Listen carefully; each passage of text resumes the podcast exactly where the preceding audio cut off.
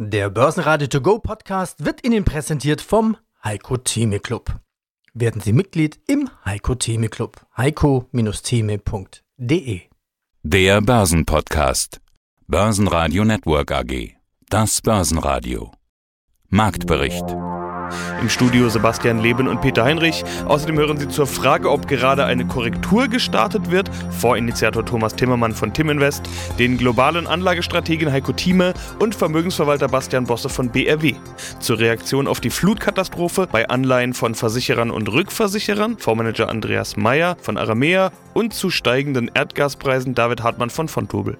Sie hören Ausschnitte aus Börsenradio-Interviews. Die ausführliche Version der Interviews finden Sie auf börsenradio.de oder in der Börsenradio-App. Beginnt am Tag nach dem Rücksetzer die Erholung? In den USA sieht es ganz danach aus, wo der Dow Jones deutlich positiv in den Handel gehen konnte.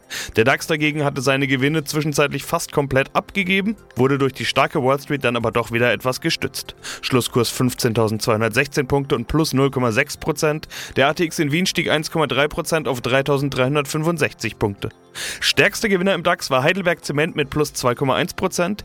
Die Börse scheint hier schon in die Zukunft zu schauen und macht den Baustoffhersteller als einen der Profiteure für die Zeit nach der Hochwasserkatastrophe aus.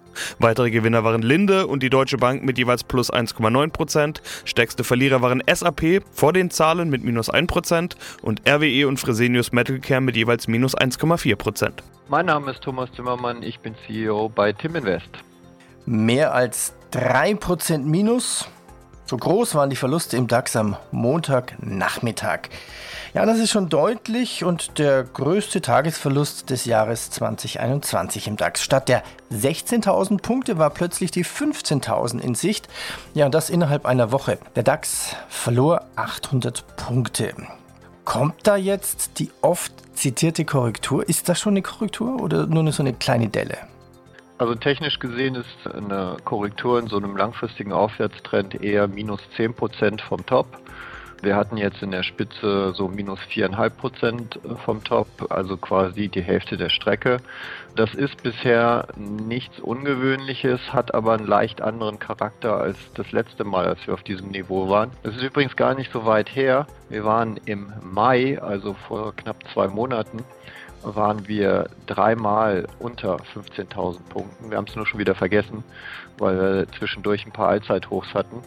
Das Interessante an der jetzigen Konstellation ist, dass wir an der 100-Tage-Linie bereits schon sind. Also die 100-Tage-Durchschnittslinie im DAX ist sehr, sehr wichtig eine sehr, sehr wichtige Linie, genauso wie die 200-Tage-Durchschnittslinie.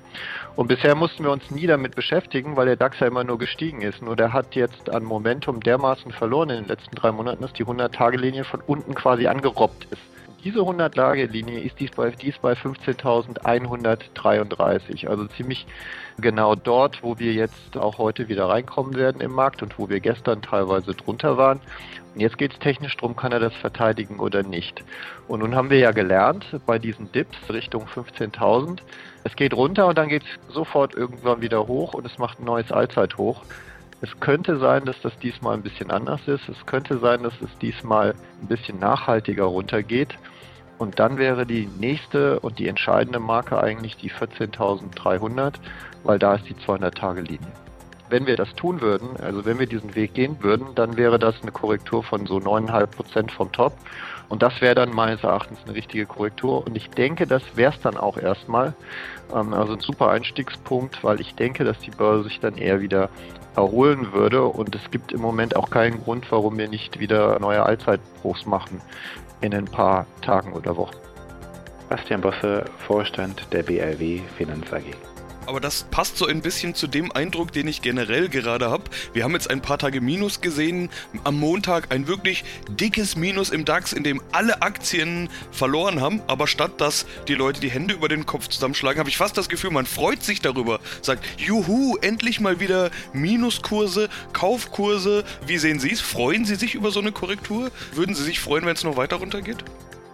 Wenn sich das doch mal durchsetzen würde, diese Denkweise bei den vielen, vielen Anlegern da draußen, dann wäre uns, glaube ich, auch sehr geholfen an der Stelle. Ich werde das nie vergessen. Es gibt so ein schönes Beispiel, ich weiß nicht, ob ich schon mal in einem der vorherigen Interviews erwähnt habe, von einem bekannten US-amerikanischen Anleger, nicht von Warren Buffett, einem anderen, der in New York tätig war, der aber deutsche Wurzeln hatte. Der kannte den Praktiker, der hat das mal so schön gesagt und hat gesagt, ich verstehe die Deutschen nicht. Damals gab es eben noch Praktika.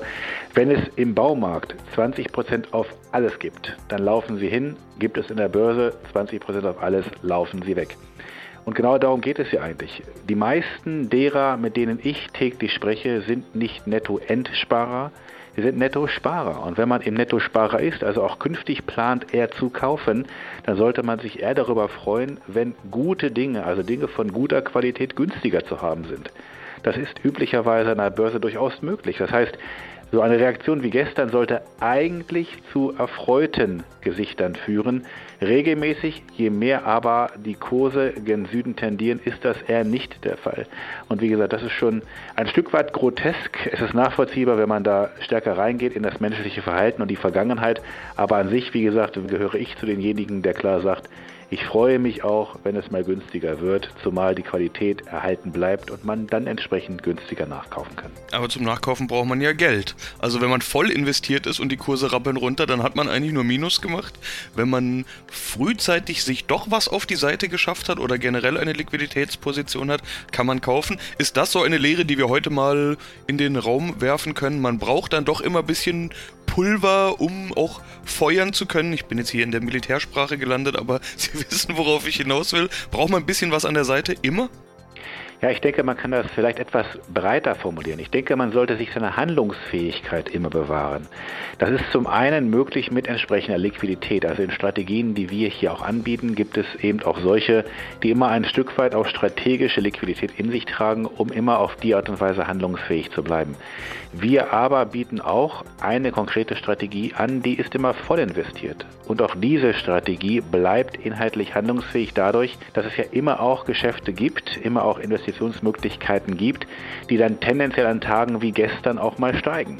Das sind dann eben dann die Consumer Staples, die vorher keiner hat haben wollen, der ein oder andere Wert. Das heißt, da hat man halt innerhalb des Portfolios die Möglichkeit, die relative Stabilität zu geben, um dann das, was relativ stärker gefallen ist, stärker zu nehmen. Und ich denke, darum geht es im Kern, egal ob man eine Vollinvest-Strategie fährt oder eine Teilinvest-Strategie, also multiple Assetklassen auch entsprechend zulässt.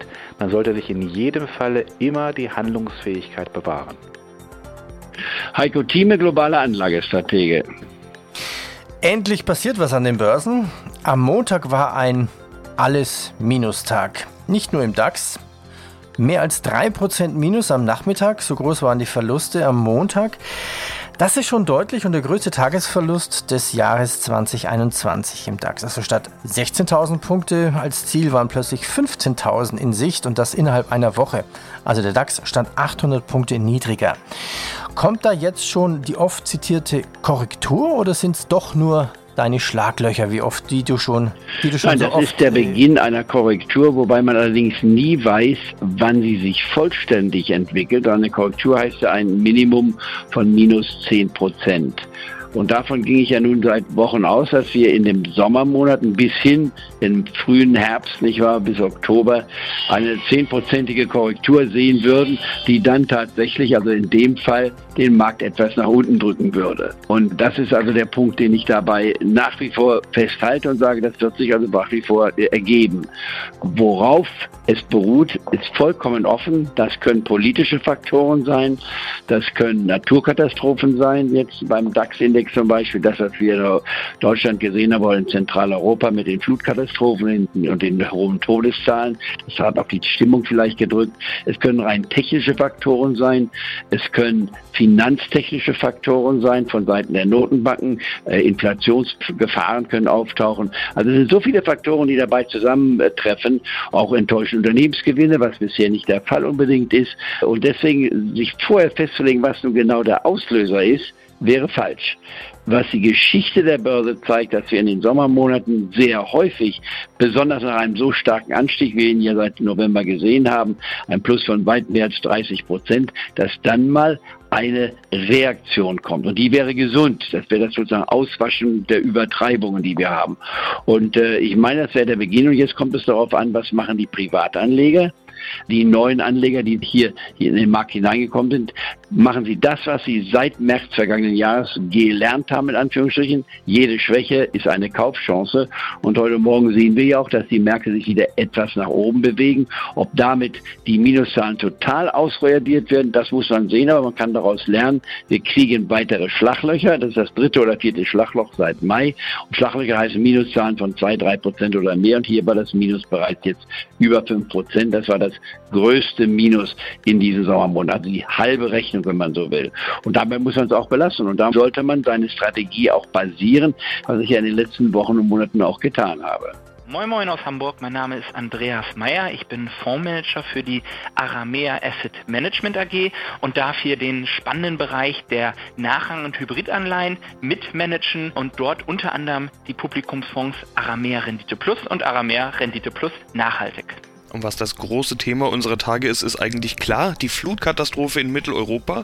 Wir unterhalten uns in unseren Gesprächen mit Ihnen ja oft eben über Nachranganleihen, wie Sie gerade gesagt haben, von Finanzunternehmen wie Banken oder Versicherern. In den letzten Tagen konnte man schon sehen, dass die Unwetterkatastrophe an der Börse nur wenig Reaktion hervorruft. Das ist ja ganz häufig so bei Naturkatastrophen. Persönliche Schicksale sind für die Börsen eben nicht so wichtig, sondern eher nackte Zahlen. Bei den Versicherern und Rückversicherern sieht das ein bisschen anders aus. Da kann eine solche Naturkatastrophe durchaus Auswirkungen auf das Geschäft haben und das sieht man dann auch in den Aktienkursen.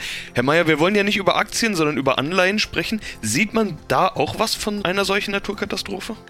Ja, das ist eine interessante Frage, mit der wir uns zuletzt auch viel beschäftigt haben. Momentan ist es noch so ein bisschen Fechten im Dunkeln. Die Versicherer lassen sich da noch nicht so ganz in die Karten gucken.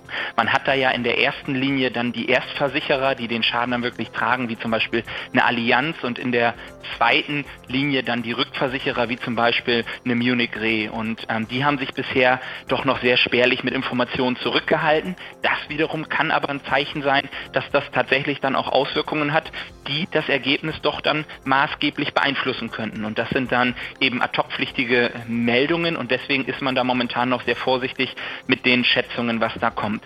Sie haben es angesprochen, auf der Aktienseite hat man das direkt gesehen, dass Versicherungen sich in den letzten Wochen doch dann eher unterdurchschnittlich entwickelt haben zum Gesamtmarkt. Auf der Anleihe und dort auch auf der Nachranganleihe-Seite wiederum muss man sagen, ist nicht allzu viel passiert. Die Anleihen haben davon tatsächlich nichts gemerkt. Die Jagd nach Rendite, nach ordentlichen, auskömmlichen Coupons ist da sehr, sehr hoch und man muss dazu natürlich auch sagen, dass die äh, großen Versicherungen, die wir mögen, die stabilen, die konservativen Emittenten, wie zum Beispiel eine Allianz, sehr, sehr ordentlich aufgestellt sind. Ich habe mir auch heute Morgen extra in Vorbereitung zu unserem Gespräch nochmal die Credit Default Swaps, also die Kreditausfallversicherungen auf Versicherungsemittenten angeschaut. Auch dort ist nicht allzu viel passiert, sodass man sagen kann, nein, ist bisher tatsächlich auch für uns auf der Nachrangseite ein Non-Event gerade weil wir eben bei großen, stabilen, breit diversifizierten und international agierenden Versicherungsemittenten da unterwegs sind. Schönen guten Tag, mein Name ist David Hartmann und ich bin als Produktmanager für die Anlagezertifikate der Bank von Tobel Europe AG zuständig. Viel wird in diesem Jahr gesprochen über steigende Rohstoffpreise. Es steigt ja im Prinzip alles. Zuletzt war vor allen Dingen der Ölpreis im Fokus. Ich will aber mal auf das zweite naheliegende Thema zu sprechen kommen. Erdgas. Herr Hartmann, haben sich die Preise dort auch so entwickelt? Ja, wenn man so auf den Erdgaspreischart mal schaut, äh, dann sieht man eigentlich, dass seit dem Sommer 2020 eigentlich der Chart nur eine Richtung kennt und zwar aufwärts. Folglich sind wir eigentlich überall global mehr Jahreshoch in den Gaspreisen überall global. Das ist schon ein genau richtiges Stichwort, das ich gerne aufgreifen möchte. Man muss nämlich unterscheiden zwischen den verschiedenen Regionen, weil da die Bedingungen eben jeweils anders sind. Wie sieht es denn in Europa aus und was für Faktoren spielen da eine Rolle? Ja, in Europa war es vor allem der vergangene Winter auf der Nachfrageseite, der war ungewöhnlich lang für europäische Verhältnisse. Dementsprechend musste natürlich auch mehr geheizt werden und der Gasverbrauch ist enorm angestiegen und die Lagerbestände sind äh, dementsprechend niedrig beziehungsweise auffällig niedrig im Verhältnis zu den Vorjahren.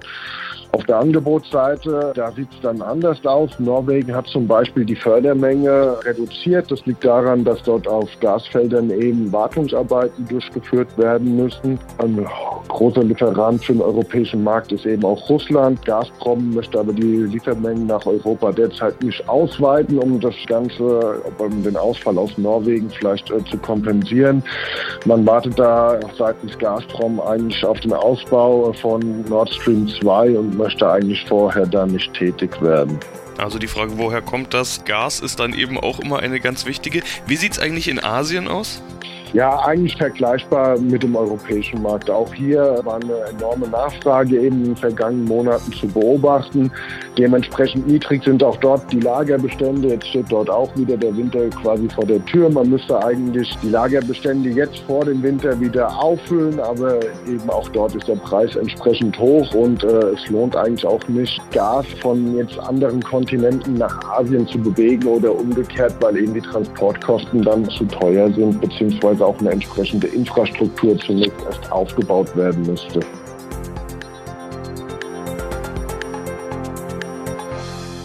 Börsenradio Network AG Marktbericht Der Börsenradio To Go Podcast wurde Ihnen präsentiert vom Heiko Theme Club. Werden Sie Mitglied im Heiko Theme Club. heiko-theme.de